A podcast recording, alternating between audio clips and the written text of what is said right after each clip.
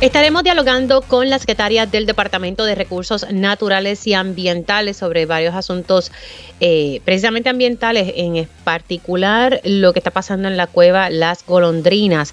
También vamos a estar hablando eh, con la fiscal Rebeca Matos Guzmán sobre el caso de Eliani Bello Gelabert y qué ha pasado con la reforma contributiva que se avecina y el impuesto a las foráneas que ya hubo cambios y el secretario de Hacienda pues ha dicho que ha llegado a varios acuerdos con varias empresas en Puerto Rico. Lo estaremos dialogando en este espacio. Asimismo estaremos hablando con la secretaria auxiliar de la Oficina de Gerencia y Permisos como todos los martes tengo a mi panel político. Así que arrancamos esta primera hora de Dígame la verdad. Con más de 20 años de experiencia en el periodismo, periodismo ha dedicado su carrera a la búsqueda de la verdad. La verdad, la verdad. De frente al grano, con carácter entrevistará a las figuras más importantes de la noticia. Radio Isla presenta a la periodista Mili, Mili Méndez en Dígame la verdad. Muy buenos días Puerto Rico, bienvenidos a otra edición de Dígame la Verdad por Radio Isla 1320. Les saluda Mili Méndez, gracias por conectar hoy 3 de enero del año 2023. Espero que todos se encuentren bien.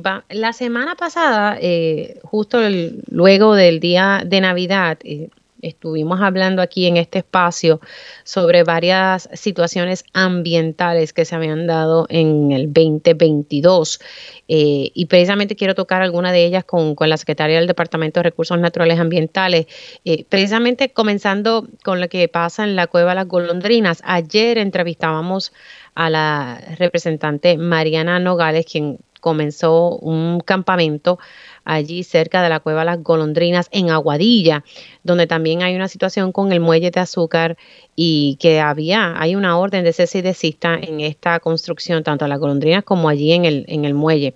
Mucha cosa pasando. Hoy vemos en, en la portada del periódico El Vocero el tema que habíamos tocado precisamente ese día que ha pasado también con, con Bahía de Jobos en Salina, que ha ocurrido ahí. Los residentes están reclamando que el corte de mangle pues ha afectado también a muchas comunidades por las inundaciones. Ustedes vieron que tras el paso de Fiona vimos áreas que antes no se inundaban y ahora se están inundando. Tengo ya en línea telefónica a la licenciada Anaís Rodríguez Vega, secretaria del Departamento de Recursos Naturales y Ambientales. Buenos días, secretaria, y felicidades en el nuevo año. Saludos, Mili, para ti, toda tu familia y a todos los del sueño que nos sintonizan en la mañana de hoy. Feliz año y próspero 2023. Ayer dialogábamos con la representante Mariana Nogales, quien comenzó un campamento eh, allí cerca de la Cueva de las Golondrinas en Aguadilla. Ella pues básicamente está reclamando, primero que se inicie una investigación legislativa, que eso está pendiente, pero pide acción de, las distintas agencias. En este caso también pues mencionó el Departamento de Recursos Naturales cuando hay una orden de cese y desista en esta construcción. Secretaria, ¿qué está pasando precisamente en este caso en la cueva Las Golondrinas? Mira, ciertamente el departamento hace algunos meses le dio una orden de cese y desista a la. Para, y una orden de demolición a las personas que eh, encargadas de la obra de la cueva Las Golondrinas por haber construido de manera ilegal sobre la cueva. Hay otros proyectos que sí se le hicieron unos señalamientos y fueron corregidos que no están en controversia. Ciertamente había un potrero encima de una cueva y a eso fue lo que se le dio una orden de demolición. La orden de demolición que el departamento le dio es una orden, de ¿verdad?, eh, ordenada. Lo que a lo que me refiero con eso es que para poder hacer una construcción en Puerto Rico se requiere una permisología. Y de igual manera, para hacer algún tipo de demolición, se requiere una permisología. Así que la orden del departamento decía, tienes que hacer una, la demolición de la, de la cueva, pero tienes que seguir el procedimiento de permisología con las demás agencias que no son el departamento. Me refiero, ¿verdad? Eh, a la OPE, la OPE a su vez a, eh, solicita comentarios de diferentes entidades, entre ellos el Instituto de Cultura, el Departamento de Recursos Naturales. ¿Por qué? Porque es un hábitat crítico.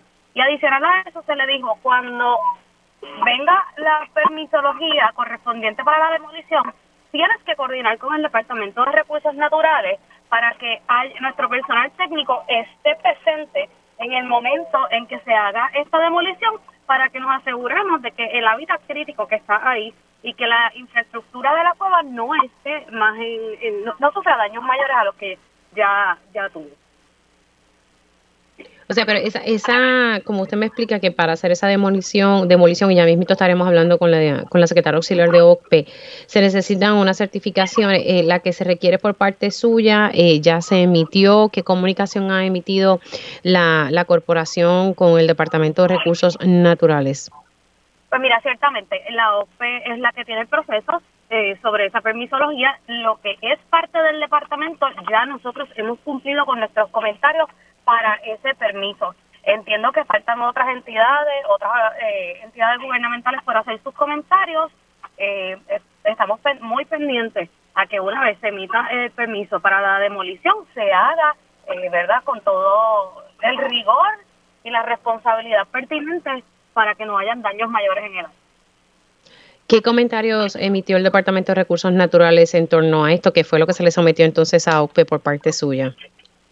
¿Verdad? El hábitat crítico, eh, lo mismo que lo mismo que te estoy mencionando, ah, que hay un hábitat crítico, que hay que proteger la eh, la estructura de la de la cueva, eh, es otro de los de los comentarios a los que tenemos, ¿verdad? Nuestras hay que tener precauciones y sobre eso fue lo que se comentó. Ok, ahora, porque aquí hay dos cosas, y o si no usted me, me, puede orientar.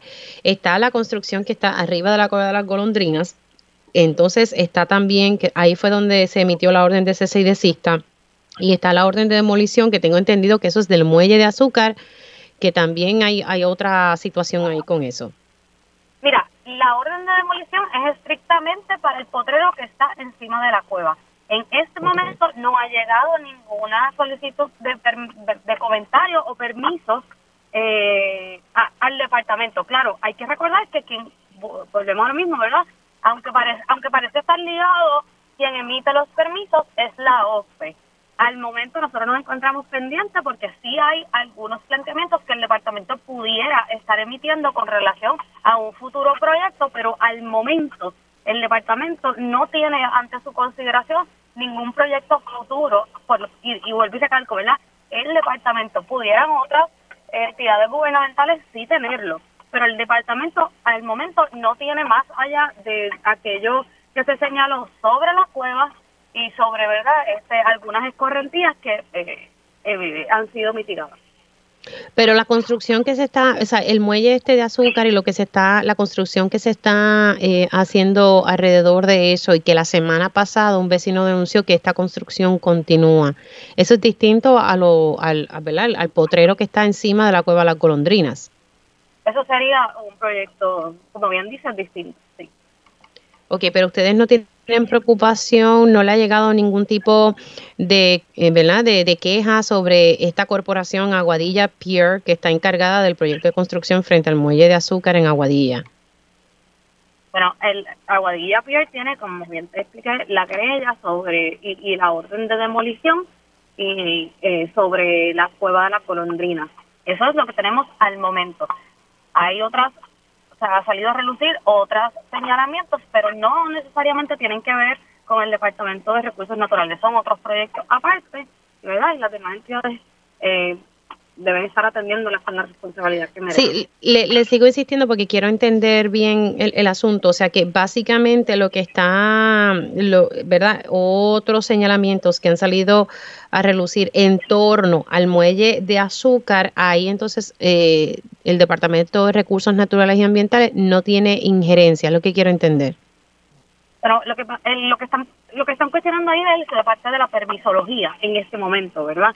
Es una construcción sobre permisología, sobre temas eh, históricos, ¿verdad? Del patrimonio histórico. Así que esos son los señalamientos que se han levantado al momento. Cosas que al momento no tiene injerencia el Departamento de Recursos Naturales.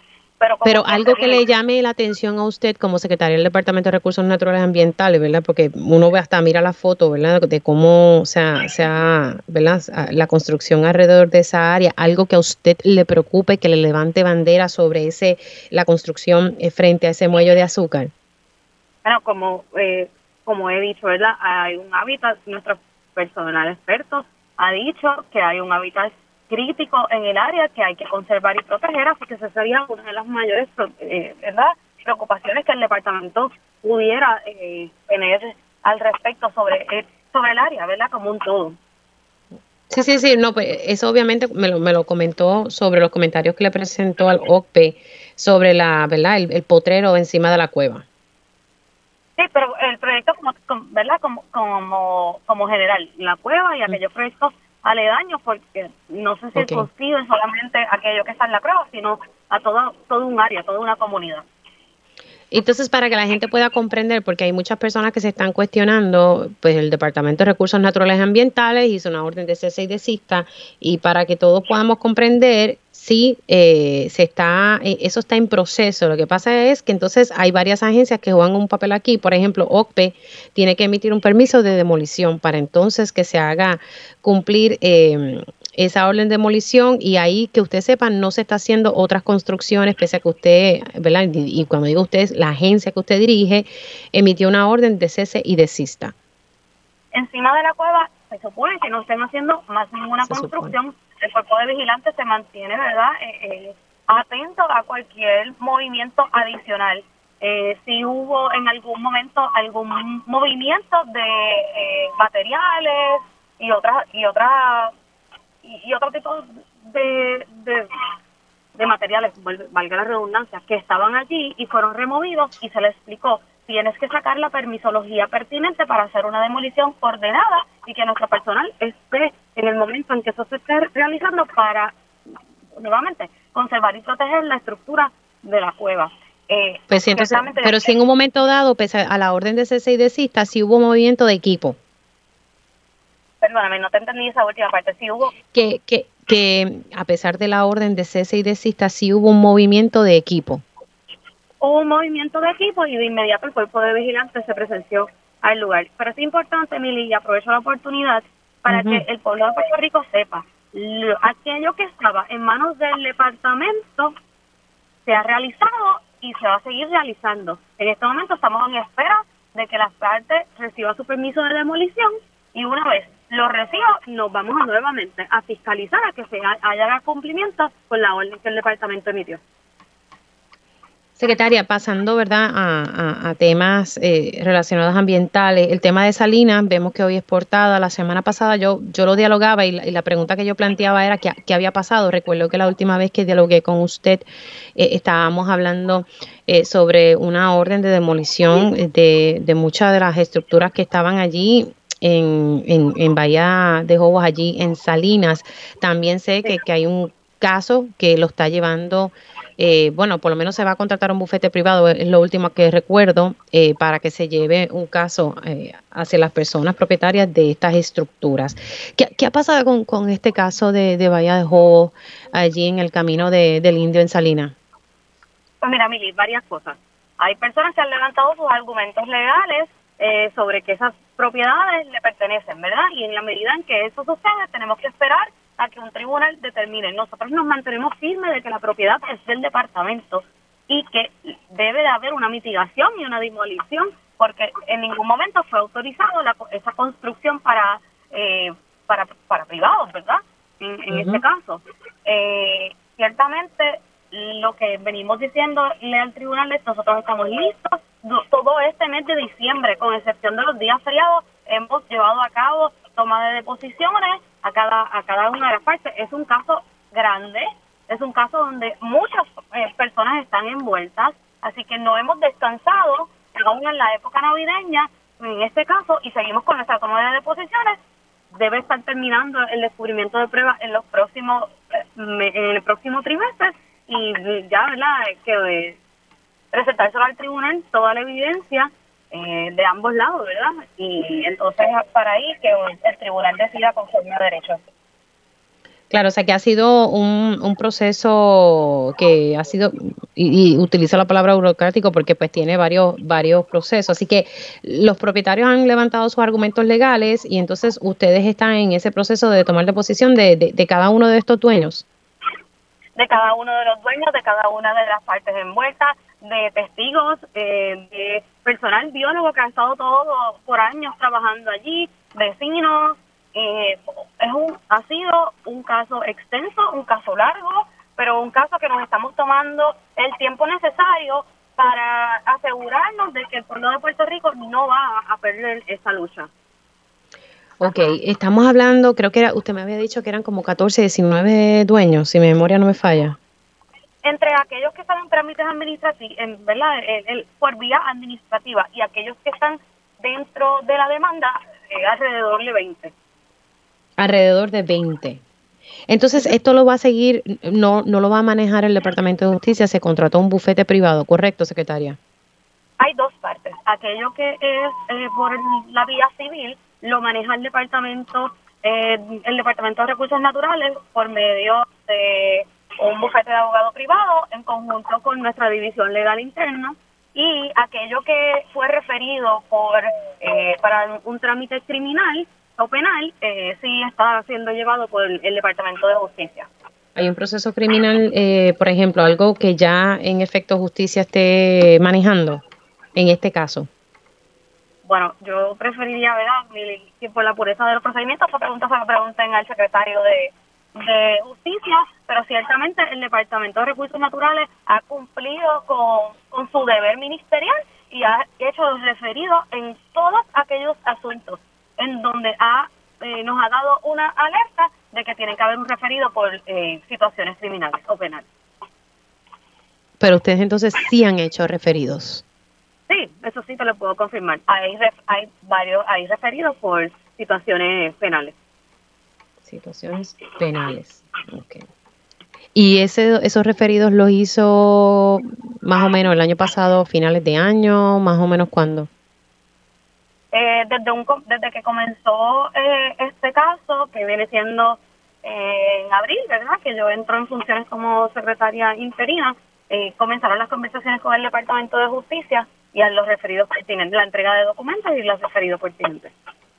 Así que más o menos desde abril a mayo podemos decir que usted hizo los referidos pertinentes penales al Departamento de Justicia. Desde el primer momento hemos entregado todos los documentos en nuestro poder al Departamento de Justicia para que realice su investigación. Y me surge esta duda porque lo, habíamos hablado en el pasado, eh, el rol que juega aquí Energía Eléctrica, Acueductos, mantienen ese diálogo porque recuerdo que, que Energía Eléctrica había hablado de conexiones ilegales allí, de luz, y, uno cuando fue allí se ve claramente también conexiones ilegales de agua. Y eso, y eso, ¿verdad? Ya que me lo estás diciendo y es de conocimiento general, eso es un delito. Así que eso es parte del, ¿verdad? de los referidos incluidos. Bueno, la verdad que... Ahora, otra cosita, ya con esto no, nos vamos. Lo que había pasado en, no en Bahía de Joven, el Camino del Indio, que es lo que todos vieron, y las estructuras construidas en una reserva natural, que la gente tenga eso claro. Está, está, habían construcciones en el oeste de las mareas. ¿Qué acción? Sé que usted me había dicho que estaba trabajando con eso. ¿Cómo, cómo se ha movilizado la cosa con en el oeste de las mareas? Pues mira, eh, hay varias cosas que quiero resaltar de esa parte. Eh, ahí están, hay trámites administrativos. Algunas personas eh, han voluntariamente demolido, ¿verdad? Su, su, sus muelles de manera ilegal. Otras personas, la naturaleza se encargó con el huracán Fiona y es lo que veníamos diciendo, la, la naturaleza se va a encargar también de, de todo esto, de recuperar lo que, lo, lo que es suyo. Y luego del huracán vimos una limpieza grande en el área.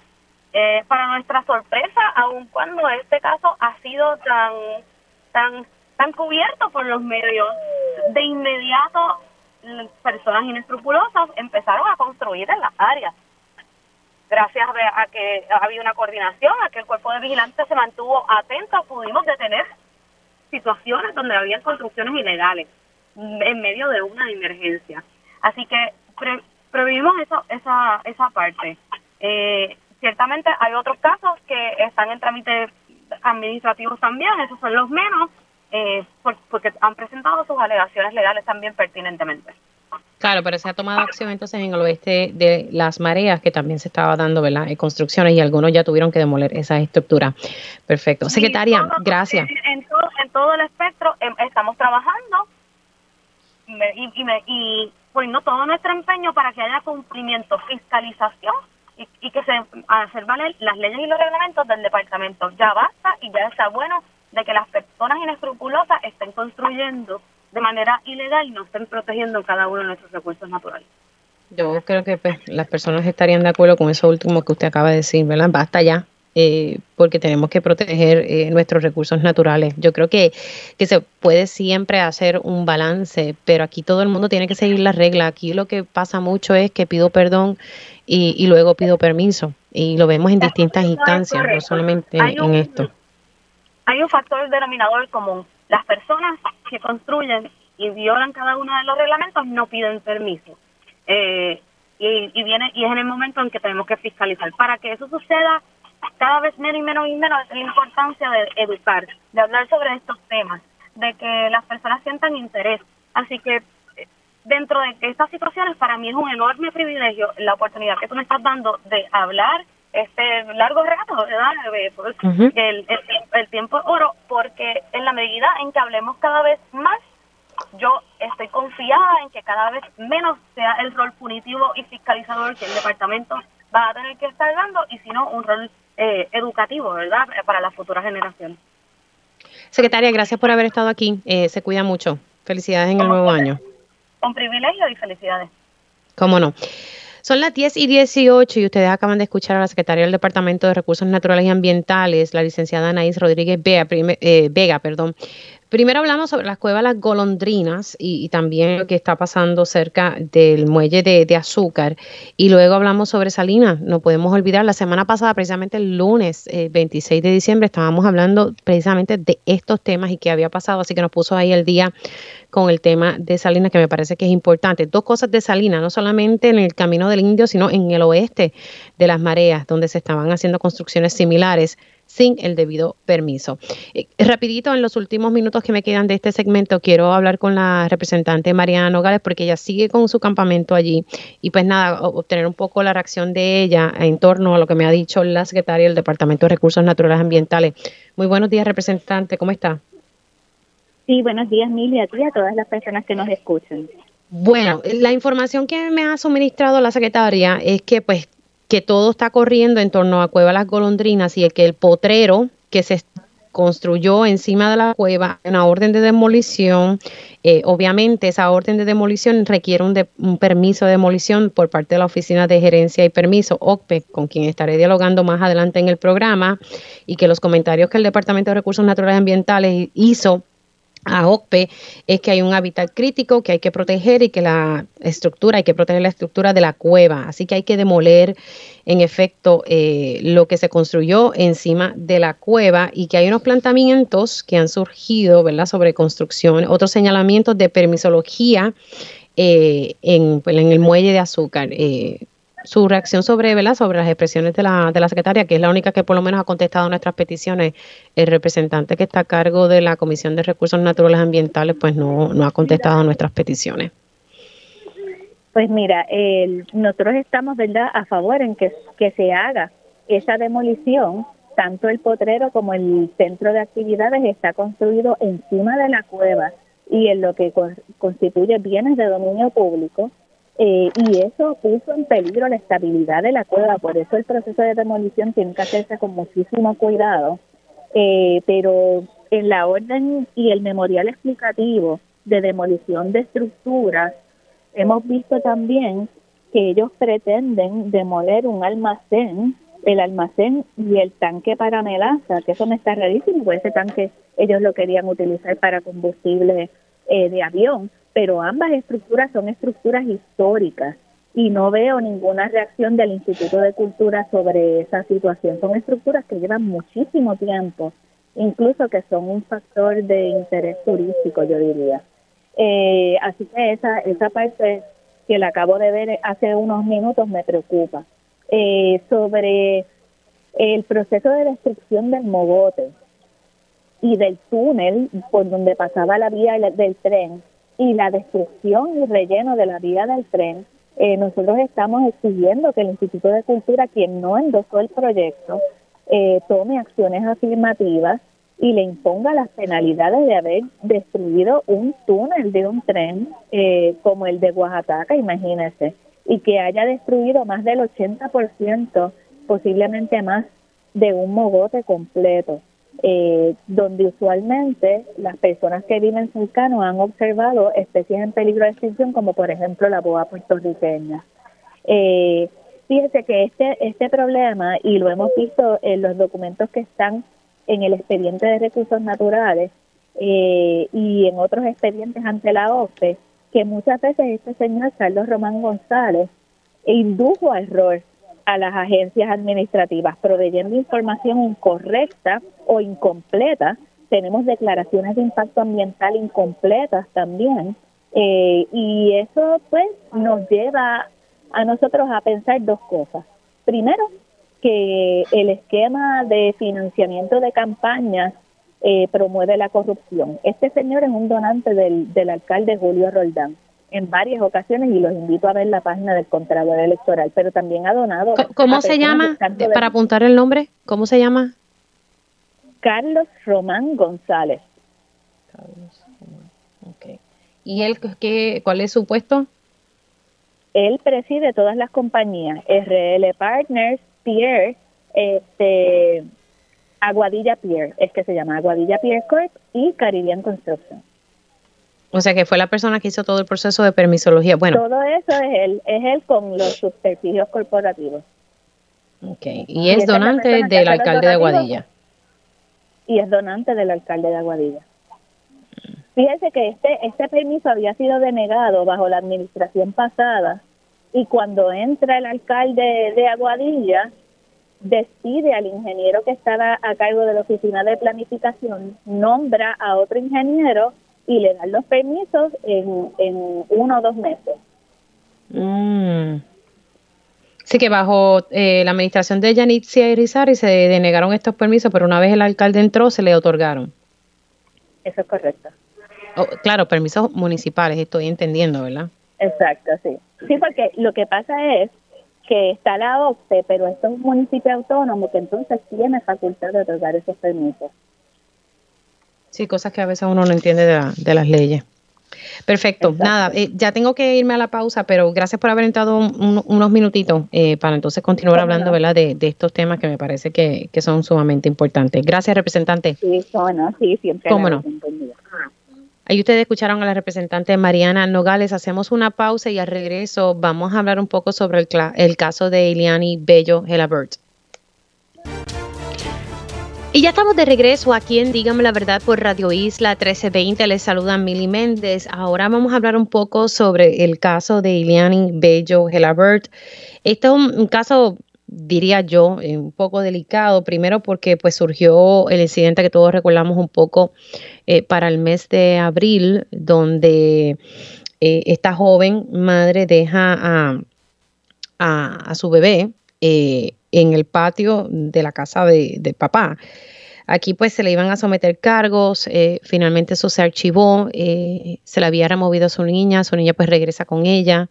Después surgió otro incidente y ahora tenemos ¿verdad? Un, escenario eh, que nos topamos más o menos para el 30 de diciembre, donde se, se, le señala de supuestamente haber agredido a su expareja.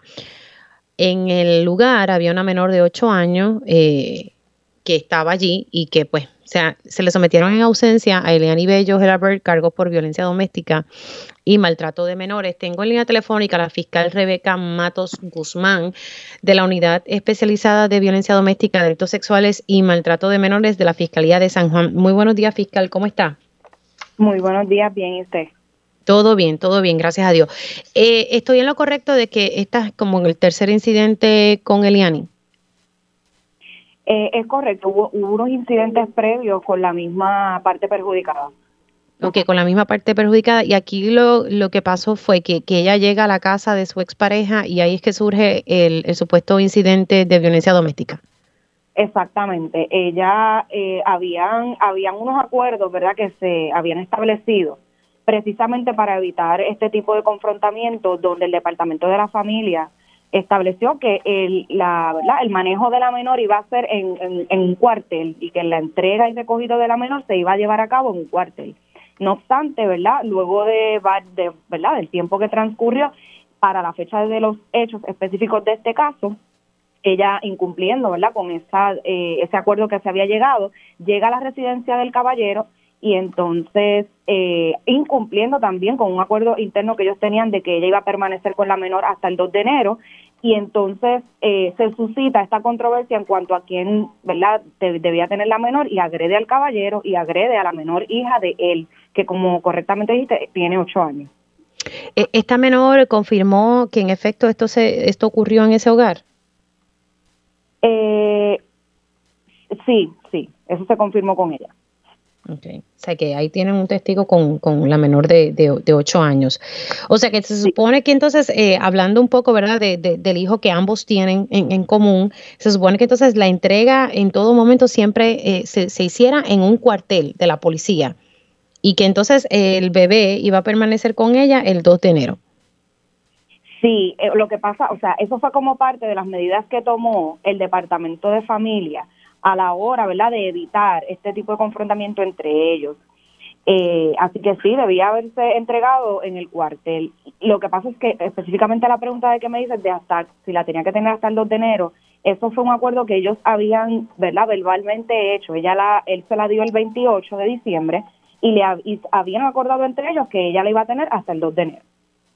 Ok, eso era un acuerdo entre ellos. Lo que sí tenían que cumplir ambos es que el manejo de, del menor, de este bebecito, o creo que es una nena, eh, tiene que ser en un cuartel.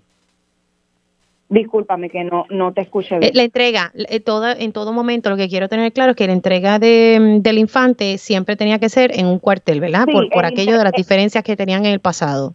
Exactamente, el intercambio, el intercambio debía haber sido en el cuartel. Por eso es que en esta ocasión ella, ¿verdad? Por su voluntad propia, pues decidió llegar a la residencia del caballero y entregarla no tan solo fuera de ese acuerdo establecido, sino fuera de la fecha que habían quedado ambos.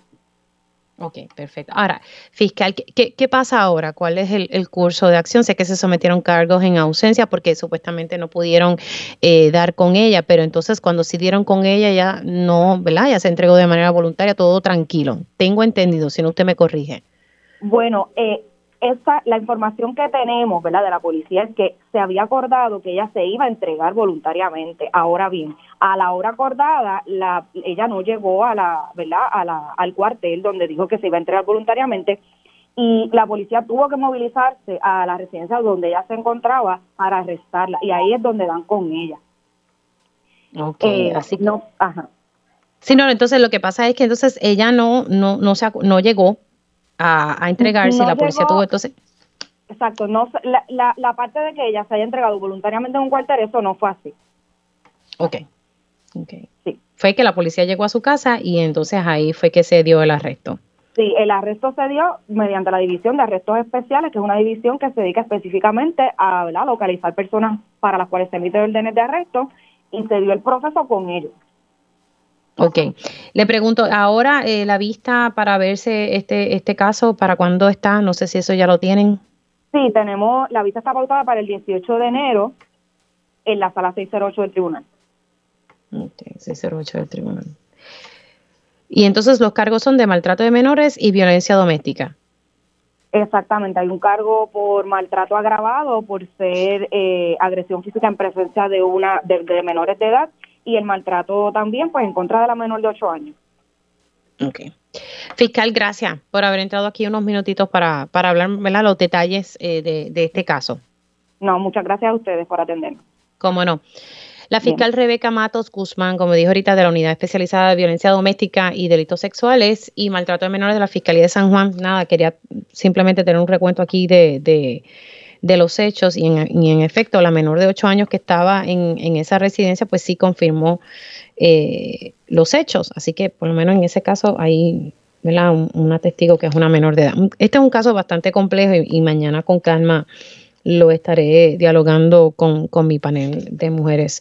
Quiero pasar a otro tema, son las 10 y 33, eh, por lo menos hago una introducción y, rapidito voy a la pausa y entonces sigo la conversación. Tengo en línea telefónica representante de Santa, presidente de la Comisión de Hacienda de la Cámara. Buenos días y felicidades, representante, ¿cómo está? Buenos días a ti, Mil, y felicidades a ti, a todos los que nos escuchan aquí en Radio Isla. Estoy muy bien.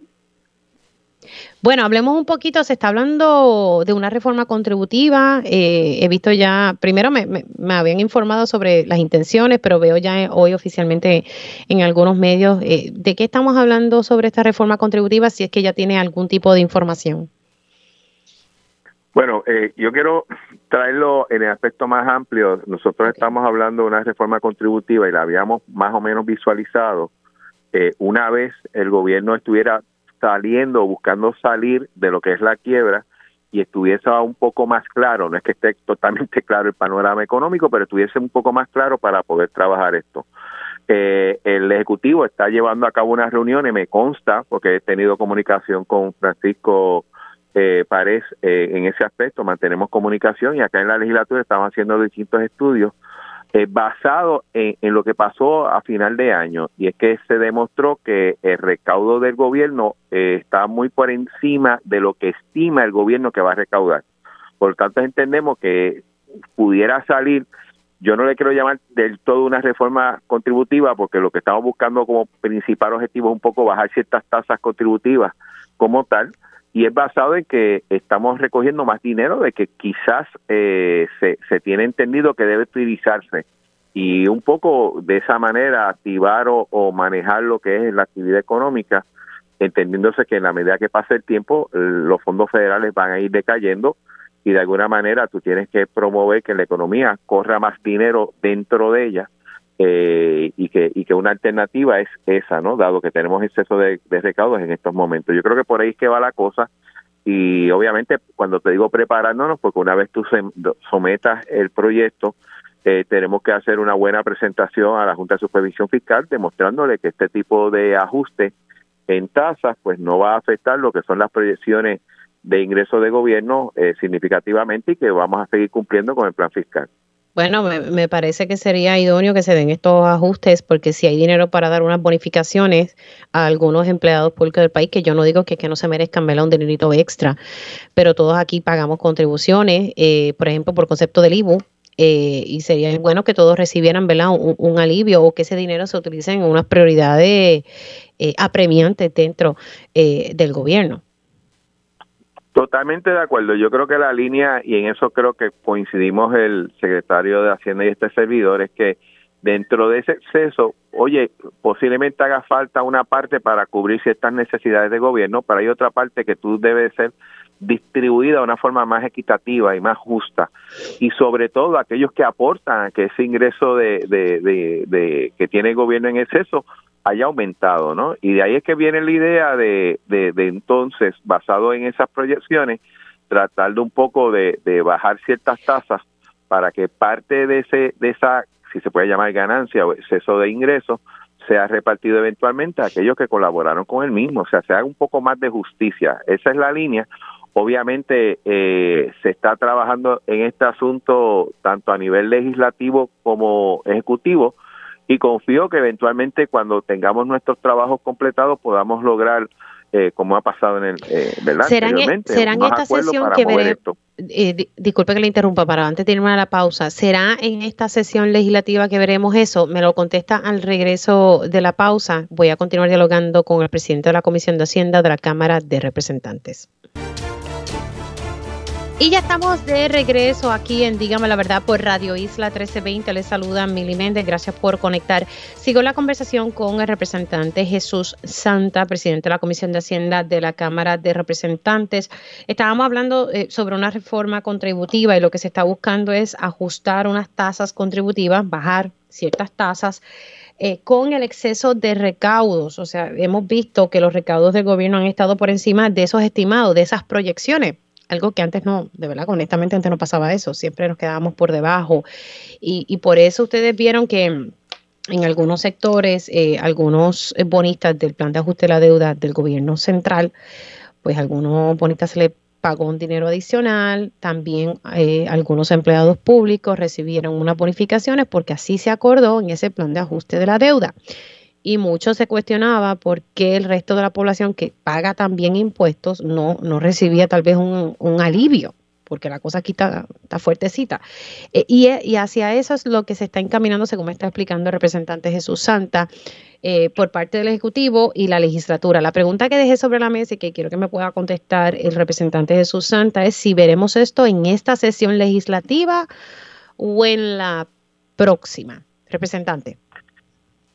Eh, yo a menos, obviamente se le está dando énfasis a esto, no, no te lo voy a negar, pero yo preferiría, si te voy a contestar la pregunta, decirte que eso tiene más posibilidad de que algún proyecto se desarrolle y se apruebe en la sesión que empezaría en agosto de este año 2023. No veo un poco complicado eh, porque ahora mismo el, la primera reunión o, la reunión enfocada por parte de Hacienda a este grupo de personas que es un grupo asesor, que eh, se reunió a finales de diciembre, para darte una idea, eh, y me consta que va a haber otras reuniones adicionales.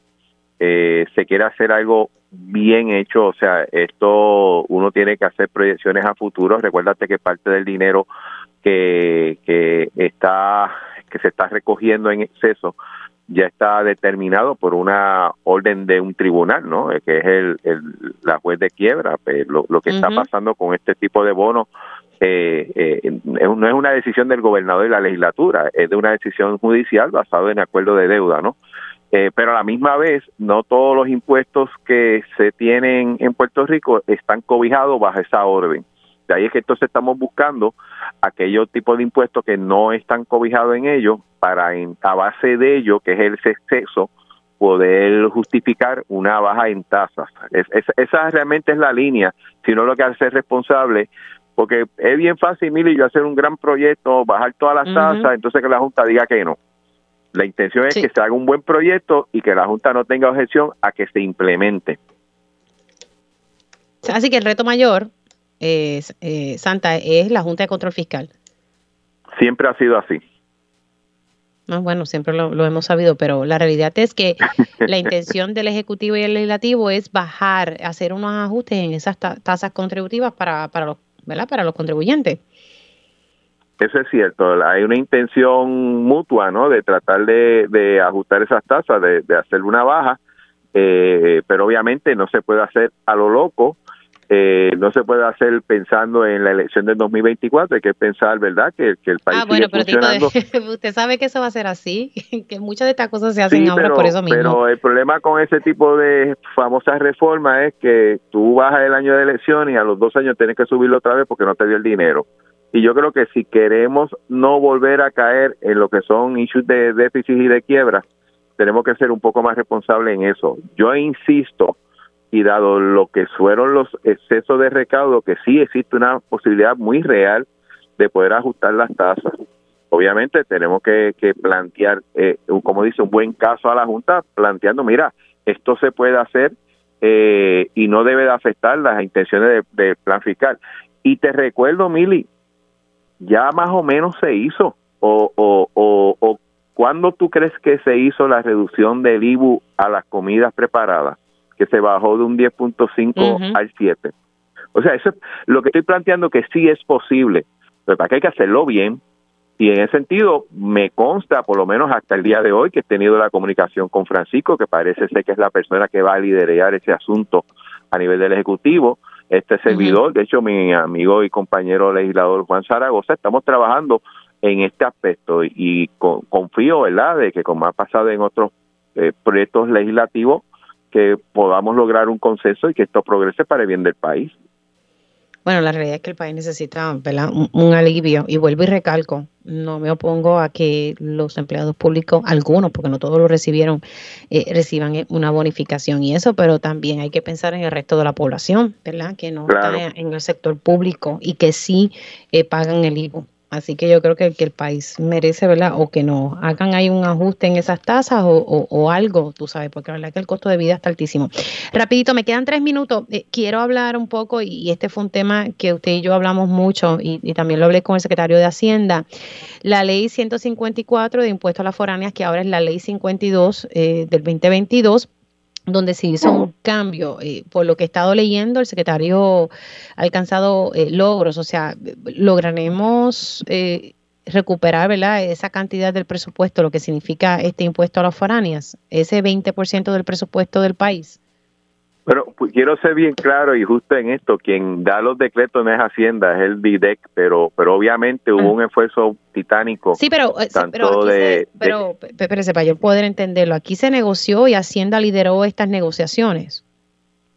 Eh, no necesariamente, muchas de ellas llegaron a mi escritorio, pero nada, yo yo no tengo problema en compartir el, logro, o sea, eh, esto fue una legislación que se trabajó en conjunto, de hecho se sometió a la legislatura con el apoyo de las dos delegaciones populares y PNP, fue acordado mucho antes con el secretario y, ha ido trabajándose, obviamente se incorporaron unas enmiendas para lograr eh, que, dos cosas, tratar de recoger al menos la misma cantidad de dinero que se recogía antes, eso es importantísimo. Y segundo, dar certeza a las empresas, por eso es que viene el decreto por 15 años. Una, una vez una empresa sabe cuál va a ser su estatus tributario se hace más fácil hacer planes a largo plazo y se hace y, obviamente traer nuevos productos y aumentar la actividad económica que confiamos que si eso sucede por incremento en la actividad económica va a haber un incremento en impuestos se hizo, el modelaje se hizo para tratar de recoger la misma cantidad de dinero. Eso es así. Sin embargo, yo creo que este año tenemos que estar pendiente a cómo se comporta este sector en cuestión de lo que antes era la, la foránea a lo que ahora es el recaudo por ley 52. Yo todavía sigo confiando que van a recoger lo mismo un poco más, pero aún así la legislatura sacó un dinero, 250 millones de dólares, para si hay alguna variación. Recuerda que es un primer año, estamos en, en esa transición eh, hubiese una variación, no afectar lo que son los, el presupuesto que actualmente se aprobó.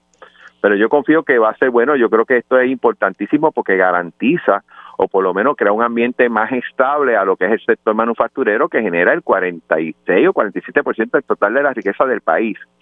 Y quiero y, resaltar aquí que se está hablando de, de, mantener los jóvenes y evitar que la gente se nos vaya, o sea, el salario promedio de este tipo de industria, especialmente de la farmacéutica, es un average de 80 mil dólares al año. O sea, yo creo que sí, si alguna oportunidad tenemos de retener mucho del talento profesional es a través de este tipo de industria y qué bueno que la legislación que se hizo eh, y, el acuerdo que existe entre el Ejecutivo y el Legislativo ha logrado mm, o ha sobrepasado las expectativas. En el caso que eran, habíamos pensado en 15 o 16 decretos, va por 21. Eh, yo creo que es muy positivo, son buenas noticias.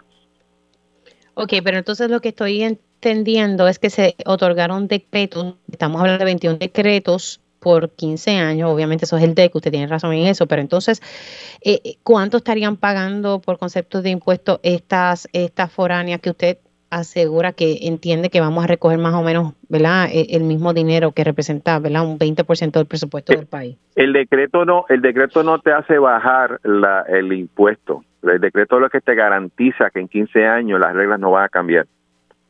Esa es la importancia, eso, por eso yo hablaba de certeza. O sea, se espera recoger alrededor de 1.300, 1.400 millones de dólares, que es el recaudo del, año anterior, eh, o quizás un poco más. Lo que pasa es que ahora, ahora llegamos a, a lo que es la realidad. Eh, yo, por lo que he visto en la actividad económica de estas empresas, yo no he visto nada que nos digan que la actividad va a bajar, ¿no? Al contrario, yo creo que el hecho de que se haya acogido un decreto extendiendo 15 años las condiciones que la ley 52 plantea de cobro de impuestos nos da cierta tranquilidad en el sentido de que de que la empresa cuando va a planificar su, su producción futura eh, lo hace con certeza. O sea, recuérdate que hace dos o tres años una empresa que estaba aquí no sabía cómo iba a pagar la contribución el año que viene. Y eso es bien difícil tú manejar un plan de trabajo a futuro con eso pero del 4% que ellos antes recibían, que usted sabe que pues ya eso no lo podían reclamar al Tesoro Federal, ¿cuánto estarían pagando si algo ahora? Bueno, eh, del 4% la tasa básica es 10.5, obviamente si, si, si cumple con unos requisitos de inversión y de empleo tiende a bajar un poco, pero cuando tú tiras el modelaje completo, prácticamente lo que siempre se trató de hacer y en ese sentido las empresas aceptaron era que se iba a recoger el mismo dinero, más o menos el mismo dinero que se recogía antes. el país no podía soportar una reducción en ese impuesto, pues entonces nos crea pero más problemas. Ellos, pero ellos no pueden reclamar, por ejemplo, lo que vayan a pagar finalmente, eh, eso no se puede reclamar al Tesoro Federal. Tienes razón, en, ese, en esa línea ellos solamente pueden reclamar el 80% de lo que pagan aquí en Puerto Rico. O sea, si una compañía paga 100 millones de dólares de impuestos, pueden reclamar en el gobierno federal 8, 80 millones. O sea, eh, en ese sentido, ellos negociaron este 20% por certeza.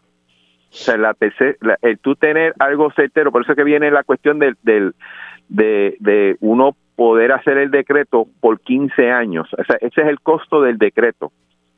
y esas son las nuevas condiciones. Bajo bajo otras condiciones, prácticamente no tenían, bajo las 54 no tenían derecho a, pedir crédito ninguno. Era cero, ¿no? Así que en todo este tipo de negociación yo creo que cada uno dio, cada persona o cada entidad dio de su parte y, y vuelvo otra vez, la, la, la noticia de que en, vez de 16 decretos hayan subido a 21, que haya sido sobre lo que nosotros habíamos estimado, es buena noticia. Obviamente quiero ser conservador en esto, yo espero que el año nos vaya bien, yo confío que vamos a recoger el dinero que antes se, se, está proyectado recoger, pero hay que esperar. Claro, pero entonces si hay un dinero separado a raíz de, este escenario, que son esos 250 millones eh, de dólares. Bueno, se me ha acabado el tiempo. En el caso, e, eso se, eso se hace como una forma preventiva. O sea, tú, tú, porque yo no quiero sacrificar que después a mitad de año yo tenga que decir, tengo que cortarle a salud o educación. Y como hay un dinero disponible todavía en cuentas del gobierno, lo que dijo, mira, saca estos 250, si esa proyección fallara, tengo de dónde agarrarme. ¿Me entiendes? Eh, yo creo que es una medida responsable a futuro. Ojalá no se tenga que utilizar y yo confío que no se tenga que utilizar. Ojalá. Pero uno toma un plan B por si acaso. Representante, gracias. Me parece que este tema, ¿verdad? Me gustaría tocarlo bastante eh, con calmita. Es que estoy corta de tiempo, pero gracias, representante. Cuídese mucho. Ahí ustedes escucharon al representante Jesús Santa, presidente de la Comisión de Hacienda. Hacemos una pausa y al regreso hablamos con la secretaria auxiliar de la Oficina de Gerencia y Permisos. Estaremos dialogando con la secretaria auxiliar de la Oficina de Gerencias y Permisos y tengo a mi panel político, así que arrancamos esta segunda hora de Dígame la verdad. Conéctate a radioisla.tv para ver las reacciones de las entrevistas en vivo. En vivo. Esto es Dígame la verdad con Mili Méndez. Y ya oficialmente comenzando la segunda hora de Dígame la Verdad por Radio Isla 1320, le saluda Mili Méndez. Gracias por conectar. Si usted se perdió algún detalle de las entrevistas que realizamos en la primera hora de este espacio, sepa que puede conectar a través de radioisla.tv y busca la versión podcast de este y otros programas de Radio Isla 1320. En la primera hora estuvimos dialogando con la secretaria del Departamento de Recursos Naturales Ambientales, de Recursos Naturales Ambientales, sobre la situación eh, y la construcción en la cueva Las Golondrinas y también todo lo que implica construcciones cerca del muelle de azúcar en Aguadilla. También hablamos un poco sobre eh, lo que está pasando y el proceso civil en torno a las estructuras construidas de manera ilegal en una reserva natural que es Bahía de Jobos, Camino del Indio, allí en Salinas. Estuvimos hablando un poco sobre el caso de Liani Bello Gelabert eh, con la fiscal Rebeca Matos Guzmán y hablando un poco sobre la reforma contributiva y, cómo quedó, eh, cómo se trabajó el impuesto a las foráneas que representa un 20% del presupuesto del país, cómo se trabajó esto mediante, ¿verdad? Eh, decretos y otros impuestos que estarían pasando, eh, que estarían pagando estas corporaciones y, es bastante dinero. Así que la proyección es que, que más decretos se estén dando eh, con estas empresas eh, que pues como dije ahorita, representa un 20% del presupuesto del país y se entiende que se va a lograr lo que se ha recaudado por los pasados años por concepto de ese 4% que antes pagaban estas corporaciones.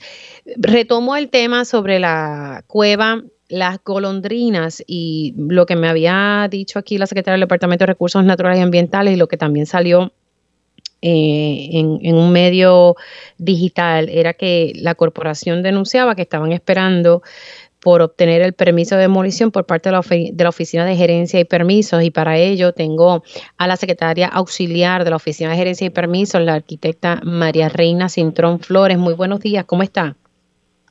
Hola, saludos Mili, a ti a todos tus Buenos días. Bueno, Buen día. Vamos a hablar cómo, cómo va este proceso, eh, porque me explicó la secretaria de Recursos Naturales que se está esperando por la Oficina de Gerencia y Permisos para, ¿verdad?, otorgar este permiso de demolición y ya ellos sometieron los comentarios a, su oficina. Eh, ¿Cómo va ese proceso para otorgar este permiso? Sí, buen día de nuevo. Mili, mira, lo que sucede es que ese proceso actualmente se encuentra en el documento ambiental. Eh, ese proyecto, eh, aunque en un principio, ¿verdad? Una demolición, una demolición eh, se podría aprobar el documento ambiental a través de una exclusión categórica, como ese proyecto se construyó sin los debidos permisos, pues ese, ese proceso se envió a un documento ambiental un poco más eh, ¿verdad? abarcador, que es la recomendación ambiental y la declaración eh, de impacto ambiental. Así que eh, se encuentra en ese proceso. El proceso ambiental va primero, ¿verdad? es el primer eh, paso antes de otorgar cualquier permiso. Así que nos encontramos actualmente en, en espera de que una de las agencias emita sus comentarios, ¿verdad? Para que pueda salir la recomendación ambiental y posteriormente la declaración ambiental, que es la DEA. El permiso de demolición, ¿verdad? Depende de que ese documento salga y eh, como como el municipio de Aguadilla es un municipio autónomo, pues le corresponde al municipio de Aguadilla eh, evaluar y expedir en su momento el permiso de demolición para demoler la estructura. Ok, aquí hay varios pasos eh, expedir. Sí. Que hay, aquí hay varios eh, pasos. Por ejemplo, ustedes están en este proceso del documento ambiental más abarcador. ¿Cuál es la agencia que falta por emitir sus comentarios? Sé que el Departamento de Recursos Naturales y Ambientales ya lo emitió. ¿Qué, ¿Cuál es la otra agencia que, que tiene que emitir sus comentarios? Sí, actualmente esperamos por el Instituto de Cultura. Eh, le estamos dando seguimiento, ¿verdad? Este, al día de hoy para, para que puedan emitir sus comentarios lo, ¿verdad? dentro de lo dentro del término que se supone, ¿verdad? Eh, para entonces nosotros poder expedir lo que es la, la REA. Ok, pero exacto, ustedes lo que necesitan es que ellos emitan eso para entonces ustedes emitir eh, eh, su opinión. Básicamente es una opinión que le van a entregar al municipio de Aguadilla. Bueno, no, sería el documento ambiental, ¿verdad? Con todos los comentarios de todas las agencias. Eh, la REA y la DEA eh, es un procedimiento que se circula a través de las agencias concernidas para que todas emitan sus comentarios en cuanto al proyecto. Ese documento ambiental, que es la REA, recoge todos esos comentarios y se plasma en un documento, ¿verdad? Y entonces después viene la DEA, que sería el, paso final de ese documento ambiental. Ok. ¿Cómo cuánto tiempo toma no, no ha procedido porque está en espera del otro. Ok, claro. O sea que ustedes todavía no han podido emitir el REA, ¿verdad? Ese, documento porque falta que el Instituto de Cultura Puertorriqueña eh, haga sus comentarios, uno, y cuando se termine eso pasan al proceso de la DEA, que es otro documento ambiental. Sí, es la, es la parte final de la REA. Ok. el documento ambiental final. Nada, estamos aquí en, como un proceso, ¿verdad? Que, que hay que realizar antes. Entonces, una vez usted tenga todo, ¿verdad? El, proceso final del REA, que es el DEA, ¿qué, pasa ahí? Bueno, una vez se tiene los comentarios finales, ¿verdad? Este, la, la, el proponente, una vez reciba ese documento, tiene que radicar ante, ¿verdad? A través del SBP, que es el Single Business Portal, radicar lo que es el permiso de demolición, para que entonces lo evalúe el municipio autónomo de Aguadilla. A nosotros no, nosotros no tenemos jurisdicción sobre ese permiso porque el municipio de Aguadilla es autónomo y le corresponde evaluarlo. Según los comentarios de las diferentes agencias y tomar este, ¿verdad? la evaluación de todo eso. Secretaria, ¿esto pudiese tomar más de un mes? Eh, Bueno, todo depende de cuán, de cuán ágil sean las agencias en emitir sus comentarios ¿verdad? Este, nosotros le damos seguimiento, nosotros tenemos personas del ICP aquí, ¿verdad? Destacadas en la OPE para ese tipo de, ¿verdad? Para todos los trámites. Así que no, no, no te puedo decir cuánto tiempo tomará, porque depende de los comentarios de las agencias cuando lleguen. Nosotros en el momento que recibamos los comentarios le daremos prioridad al proyecto, pues sabemos que, que es un proyecto, ¿verdad? Que es importante que se dé. Así que estamos en espera. Wow, entonces al final del día, quien y para que la gente lo entienda, eh, la Oficina de Gerencia y Permisos no es el que va a emitir el permiso de demolición, sino el municipio de Aguadilla, al ser un municipio autónomo. municipio autónomo de Aguadilla, sí. Ay, padre. Así que al final del día es Aguadilla quien va a dar eh, eh, ese permiso de demolición. Ay, padre. Sí, sí. Ok pues ya, ya, ya entendiendo eh, ese detalle, ¿qué tipo de, multas o qué tipo de sanciones enfrenta esta corporación al construir algo sin permiso? Eh, le pregunto si el permiso tenía que solicitárselo a la oficina de gerencia y permiso central o nuevamente nos vamos con, con que tenía que ser en Aguadilla. Sí, la verdad es que eh, eh, según los convenios de transferencia que da eh, la Junta de Planificación a los diferentes municipios autónomos, ellos tienen diferentes jurisdicciones. En el caso de Aguadilla, pues ellos tienen la jurisdicción de ver, eh, ¿verdad?, sus permisos como tal, porque es municipio autónomo, y le corresponde a ellos evaluar el proyecto. A nosotros nos corresponde la parte ambiental. Toda la, todos los documentos ambientales se trabajan a través de la OPE, que es quien le, ¿verdad?, que le circula ese documento ambiental a todas las agencias y nosotros nos encargamos de ese proceso. Eh, sin embargo, cuando es municipio autónomo, pues le corresponde al municipio eh, emitir los diferentes permisos. Pues entonces, si esa empresa construyó sin el permiso, es porque entonces lo, no, hizo ese, ese proceso de permisología con el municipio de Aguadilla. Bueno, hubo un permiso eh, en el 2021, que es un permiso de construcción, eh, Aguadilla otorgó un permiso, ¿verdad? Eh, tengo que verificar cuáles son los detalles de ese, ¿verdad? De ese, porque lo estamos viendo as we speak, ¿verdad? Eh, pero, pero sí, eh, hello. Ah, sí, la escucho. Sí. Pero entonces, pero sí, eh, no, volvemos a que, a que en realidad le corresponde al municipio de Aguadilla emitir el permiso correspondiente. Ok. Ya, entonces esa parte clara. Antes de, finalizar, secretaria. En cuanto a las multas, Mili. ¿Ah? En cuanto a las multas, Mili, y disculpa, eh, los municipios autónomos tienen, eh, ¿verdad?, este, la potestad de fiscalizar los diferentes procesos de permiso. ¿verdad? Este, en cuanto a la OCPE, pues el proceso de fiscalización se lleva a través de la Junta de Planificación. Sin embargo, ¿verdad? Yo he trabajado en diferentes municipios, los municipios tienen la potestad de multar, tienen la potestad de fiscalizar, o sea que, que en ese aspecto también, eh, si hubo alguna querella o, o, algo relacionado al proyecto, pues le, ¿verdad? le corresponde al municipio ese proceso de fiscalización. Ok, vamos, y, y, de verdad, nuevamente, gracias por haber estado disponible, pero rapidito, quiero preguntarle sobre, sobre Bahía de Jobos en Salinas, no, no quiero dejar eh, eso a un lado. Muchas personas se preguntan, ¿verdad?, cómo, cómo aquí se dieron permisos, qué, qué rol, si alguno, ustedes están jugando en torno al tema de, de esta reserva natural, donde se levantaron estructuras, yo no sé con qué permiso, eh, en un área que es una reserva natural. Civil, en cuanto a eso, eh, la OCPE se encuentra también en un proceso en la división de legal de, la de la OCPE. Eh, si necesitas más detalles sobre eso, te los puedo dar luego, porque se encuentra en un proceso en el departamento de legal de la OCPE. ¿Verdad? O ustedes, están, indagando sobre eso. Sí, claro, claro. Y hay un eh, hay un proceso, ¿verdad? Este pendiente en los tribunales que, que se va, que te puedo dar más detalle luego. ¿Está bien? Cuando... Está bien, no, no se preocupe.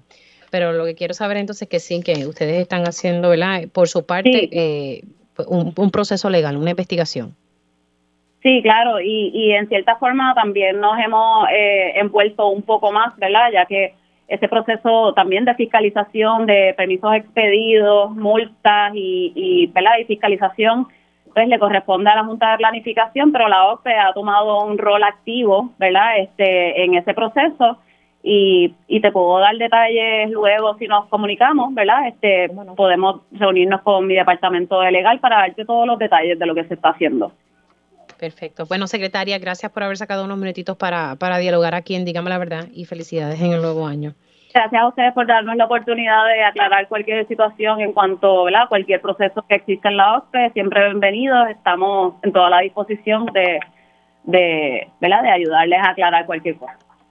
Bueno, gracias. Ahí ustedes escucharon a la arquitecta María Reina Cintrón Flores, secretaria auxiliar de la Oficina de Gerencia y Permisos, sobre el, tema de las escuelas golondrinas.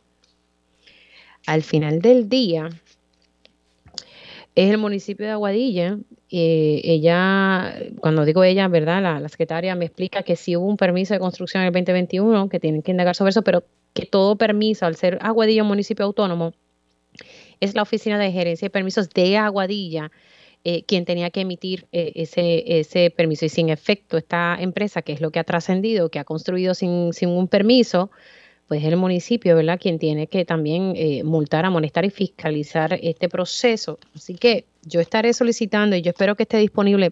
Últimamente el alcalde de Aguadilla no ha estado disponible para, para entrevista y llevo tiempito eh, solicitándolo. Me, llama la atención porque no sé si es porque estamos en época navideña, pero voy a seguir insistiendo porque me parece que con el tema de la escuela golondrina el municipio de, de Aguadilla tiene mucho que, que explicar eh, y especialmente después que mm, la representante Mariana Nogales dijo ahorita, eh, ¿verdad? Sobre unos cambios que hizo el municipio en la oficina de OCPE, que bajo la pasada administración eh, se había denegado el permiso para esta construcción, pero de momento llega el alcalde y se le dio. Así que me gustaría hablar con el alcalde a ver cuál es su planteamiento sobre todo lo que ha pasado, porque la persona que ha ayudado a esta corporación en el proceso de permisología es Carlos Román González, que según la representante Mariana Nogales es donante de Julio Roldán, alcalde de Aguadilla.